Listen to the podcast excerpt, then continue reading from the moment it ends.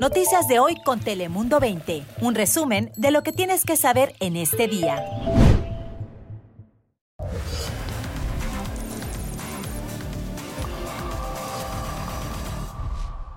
Hola, ¿qué tal? ¿Cómo estás? Bienvenidos. Aquí estamos en Dale Play. Te saluda Fabián Bouzas. Ya sabes que aquí te contamos las noticias más relevantes de las últimas horas que necesitas saber sobre California y sobre todo el mundo. Así que comenzamos con nuestro top 5 de hoy. Bienvenidos. Comenzamos con esto. Las sinagogas y templos en California se encuentran en alerta luego de que cientos de congregaciones en todo el estado recibieran amenazas de bomba.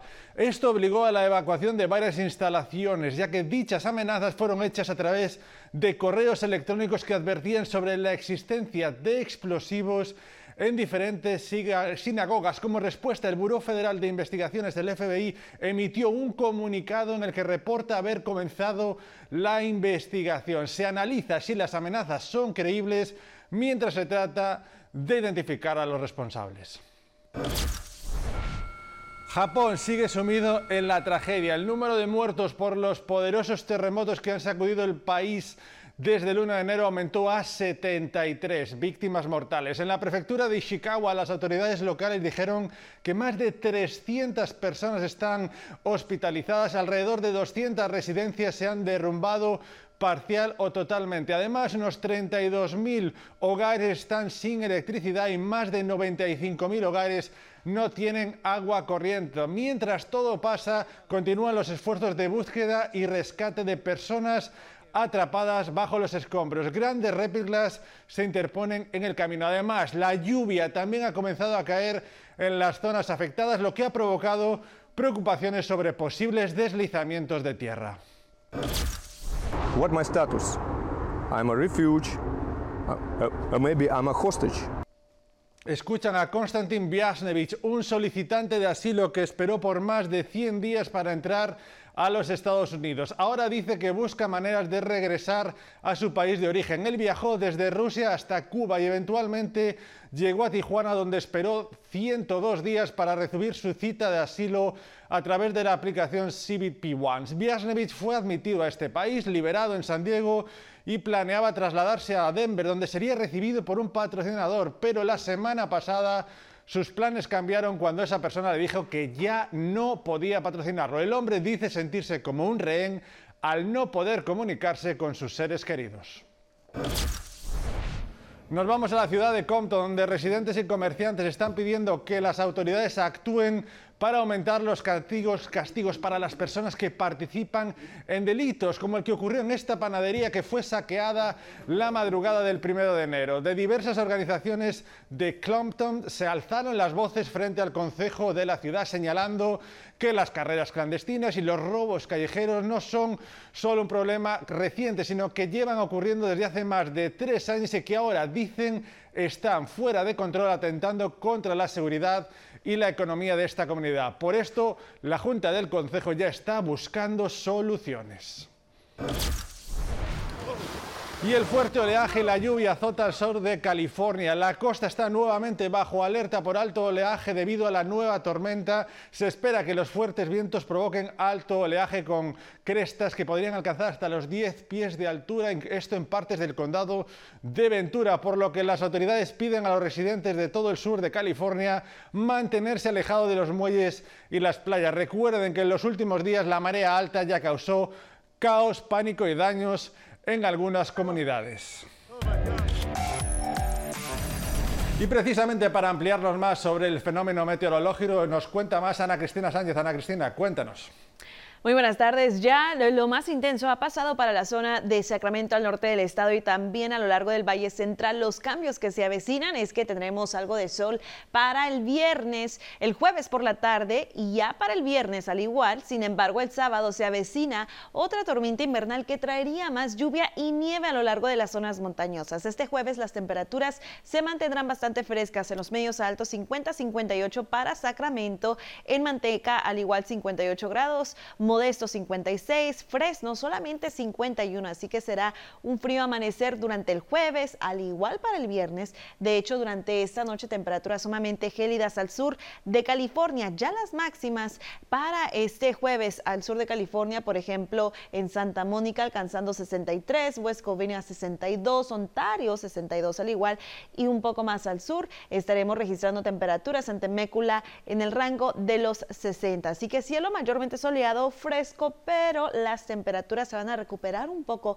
para el viernes y el sábado. Temperaturas de este jueves para el condado de San Diego se mantendrán en los bajos 60 tras un frío inicio a este miércoles y también algo de precipitaciones. Ya el jueves luce mucho más agradable con condiciones eh, sí frescas durante la mañana y ya para el fin de semana regresan los cambios porque se avecina otro sistema frontal. Regreso contigo.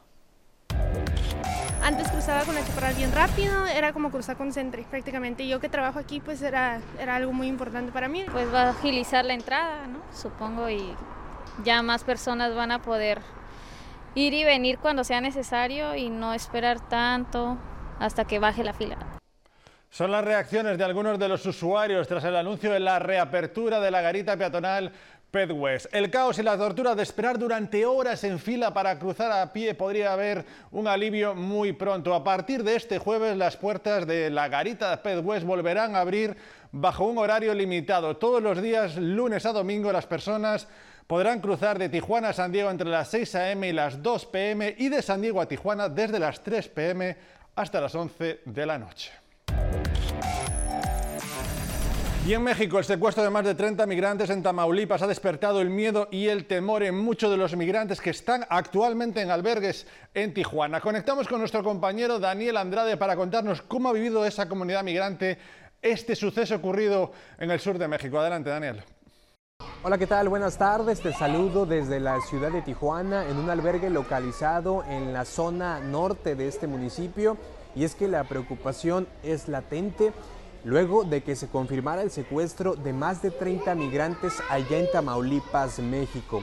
La comunidad migrante instalada en esta ciudad fronteriza ha reaccionado al respecto, se encuentran muy consternados porque ellos eh, entienden, se ponen en los zapatos de estas personas que como ellos buscan llegar a los Estados Unidos para tener o aspirar a una mejor vida. Y también nos han mencionado que en ese trayecto de pues muchísimos kilómetros de distancia, incluso desde países del sur del continente hasta llegar a esta región fronteriza, pues están muy a expensas de personas del crimen organizado, de polleros que prácticamente los extorsionan o los amenazan para que les den dinero, una fuerte suma y los dejen continuar con su camino, si no, pues exponen a que sean privados de su libertad por un mayor tiempo.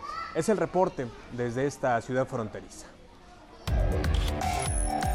Gracias, Daniel. Y hablamos ahora de la nueva solicitud federal de ayuda financiera para estudiantes, conocida como FAFSA, y que finalmente está disponible tres meses después de lo que originalmente era el plan. Nuestro compañero Sergio Flores habló con un experto quien nos explica por qué es buena idea ser pacientes y cómo algunos de estos cambios podrían impactar la asistencia que recibe su estudiante. Escuche. Usted tal vez ha visto desde octubre este mensaje de mantenimiento planeado aparecer cuando intenta ingresar a la nueva solicitud gratuita de ayuda federal conocida como FAFSA. Ahora aparece este mensaje indicando que estará disponible por momentos breves. Por tal motivo, entendemos completamente la ansiedad que tal vez siente al querer llenar el formulario FAFSA lo más pronto posible pero es prudente esperar, según expertos. Hay errores, por eso están nombrando los soft launch, ¿verdad? Suave, la empieza suave porque quieren encontrar los errores que saben que existen ya. Jim Lundgren es un asesor de admisiones universitario que por más de 20 años ha asistido a estudiantes a navegar el proceso de admisión. Explica que todo este mes el Departamento Federal de Educación estará poniendo a prueba la nueva solicitud y sus nuevas fórmulas que determinan la ayuda financiera que recibe el estudiante, por lo que recomienda esperar un poco antes de proceder con la solicitud. Los primeros dos semanas de enero yo diría, por favor, no, ni trata de hacerlo. Yo sé que, ay, tenemos que tenemos y me decimos, primeros van a recibir lo más. No, esto no es el caso. El gobierno mismo va a parar de compartir la información con las universidades hasta el 30 de enero. Y sería hasta entonces que podría corregir algún error que podría surgir ante los cambios significativos a la solicitud, según el experto. Por ejemplo, Habrá menos preguntas que contestar de 100 a 36, pero algunas incluyen menús desplegables que requieren atención adicional por parte del solicitante. FAFSA ahora estará vinculado con servicios de impuestos internos o IRS, por lo que los padres no tendrán que ingresar la información correspondiente ya que será compartida automáticamente. Más estudiantes califican para las subvenciones federales conocidas como Pell Grants. Ahora, aquí algunos cambios que podrían ser malas noticias para ciertos estudiantes y sus familias. Queda eliminado el descuento de hermanos o sibling discounts, por lo que los padres ya no encontrarán un alivio financiero al tener más de un hijo asistiendo a la universidad. Estudiantes con padres divorciados ahora tendrán que reportar con quién proporcione la mayor sustentación financiera, no necesariamente con quién viva. Y los negocios pequeños con menos de 100 empleados ahora tendrán que incluir la evaluación del negocio en la solicitud de FAFSA algo que antes estaba excluido. Y acabamos con los deportes porque el año comenzó con las mejores noticias, especialmente para los amantes del tenis. La leyenda Rafa Nadal regresó a la competición después de 11 meses y medio de ausencia de las canchas por lesión y lo hizo además con un convincente triunfo ante el austríaco Dominic Thiem en el torneo de Brisbane en Australia. El tenista español aseguró que se sintió bien y jugó con mucha prudencia, porque hay algunos además que aseguran que este 2024 podría ser el último año de su carrera deportiva.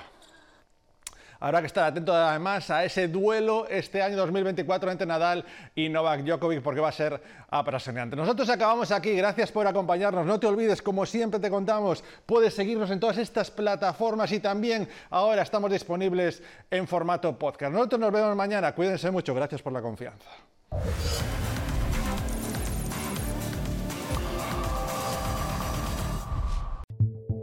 Noticias de hoy con Telemundo 20. Suscríbete para recibir alertas y actualizaciones cada día.